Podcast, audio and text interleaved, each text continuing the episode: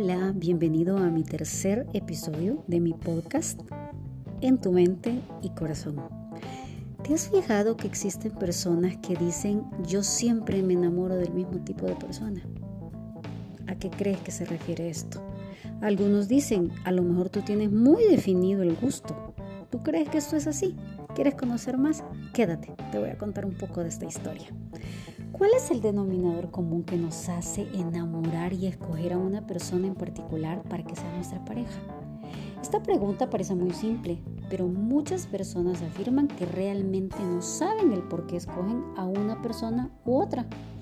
Dicen que quizás se guían al principio por unas determinadas características físicas o no que les llaman la atención o algún rasgo de personalidad o simplemente se guían por una intuición. Ahora te hago la pregunta a ti. ¿Identificas si eliges siempre el mismo tipo de pareja? Es curioso que muchas personas, tras romper con una relación insatisfactoria, caigan en una situación parecida una y otra vez al cabo del tiempo. Esta situación es debida a que hay un denominador común en estas relaciones. Se enamoran de una persona muy similar a su expareja y eso lleva a repetir el mismo patrón. Sí, lo escuchaste. Vamos a hablar de patrones. Por lo tanto, esto genera situaciones y conflictos muy parecidos en relaciones diferentes, pero no tan diferentes las unas de las otras. Los estudios científicos dicen que las personas tienden a relacionarse con sus parejas de forma parecida a como aprendieron a relacionarse con sus padres durante su infancia. Dependiendo de eso, se pueden encontrar un gran abanico de posibilidades relacionales. Si las relaciones con sus padres fueron positivas, sanas y satisfactorias, tenderán a buscar parejas similares a sus padres, es decir, en la manera de relacionarse y comunicarse entre ellos. En cambio, si las relaciones con los padres fueron más bien negativas, conflictivas e insanas, tienden a repetir esos patrones relacionales en futuras parejas. Pero tú me preguntarás, ¿y por qué pasa esto? Te cuento un poquito. Las inseguridades que arrastramos vienen desde que somos niños. Eso se debe a que en las relaciones parentales se crearon unas inseguridades, unos miedos y unas necesidades emocionales que dejaron de alguna manera esa marca emocional, que los suele acompañar a lo largo de la vida. Pueden buscar personas que aparentemente parezcan distintas a esas figuras, pero que inconscientemente tienen algo en común. Eso es debido a que intentan hacer mejor lo que los padres hicieron mal o lo que podría mejorarse.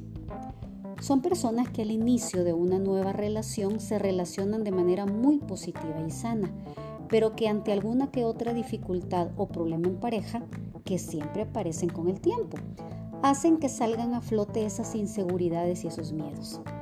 Eso les hace volverse absorbentes, desconfiados, distantes, que es lo que aprendieron de la manera en la que se relacionaban sus padres. Llegados a este momento, se siente decepcionado de su pareja por ser completamente distintos a lo que ellos conocieron de esa persona en el inicio de la relación. Y no es verdad que sean distintas personas. La del principio con la del final de la relación, sino que en los inicios se relacionaban de una manera más sana, más positiva, y eso cambia cuando en uno de los dos integrantes o en ambos se activan los miedos que por alguna razón se tenían guardados empiezan a relacionarse desde la inseguridad y el miedo, que eran los patrones que aprendieron y registraron en su cerebro en su infancia. Ahora, ¿por qué tropezamos con la misma piedra? ¿Cómo hacemos para no hacerlo? Hablamos de que se tiende a seguir los patrones que se aprendieron en la infancia, pero nadie dice que esos patrones no puedan modificarse. Si uno se da cuenta de que esos patrones lo llevan a ser infeliz, con la elección de compañeros de viaje en la vida, deberá hacer alguna cosa para salir de esa situación. Con mayor o menor dificultad pueden modificar algunas cosas para que esa reincidencia en la búsqueda de patrones erróneos de pareja varíe, se modifique y llegue a desaparecer. Ahora, ¿cómo podríamos cambiar esos patrones reincidentes y problemáticos? Para empezar, hay que entender que hay que conocer tu propio patrón. Para salir de esa reincidencia en la búsqueda de patrones de relaciones complicadas, tenemos que seguir algunos puntos que en mi experiencia funcionan bastante bien. Te cuento. Primero, es importante identificar nuestros miedos.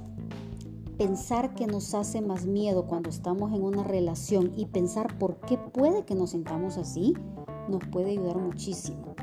Dos, las semejanzas entre las relaciones que has tenido y cuáles son los problemas que tiendes a vivir con tus parejas. De esta manera identificarás cuáles son las cosas que tienes que trabajar de manera individual. Otro punto que podría servirte mucho es superar tus miedos, es decir, no tener miedo a que sucedan las cosas que antes te sucedieron, pero que no sean esos miedos los que te lleven a propiciar situaciones que te hagan sentirte infeliz o incómodo. Otra gran medida es tener confianza en ti mismo y valorarte. Pero para eso tienes que conocerte primero. Tenemos que tener en mente que toda persona tiene una serie de virtudes y defectos en mayor o menor medida y ser consciente de ello te puede hacer valorar tus actitudes y tus comportamientos. Esos comportamientos se pueden trabajar y potenciar, por supuesto que sí. No debes pensar que tu felicidad depende de la persona que tienes a tu lado pero tú mismo sí tienes que sentirte seguro y feliz por ti solo. Otra cosa que ayuda muchísimo es ampliar los horizontes, descubrir que hay personas interesantes que salen de los patrones en los que tú te sueles fijar y que te pueden aportar muchísimas cosas nuevas. Ampliar el tipo de persona en la que te sueles fijar, inclusive a nivel físico como personal, te puede llevar a otro nivel. Recuerda que un patrón no es una cosa con la que tienes que vivir toda tu vida. Elige y decide por amor y siempre para ser feliz. Espera el próximo capítulo.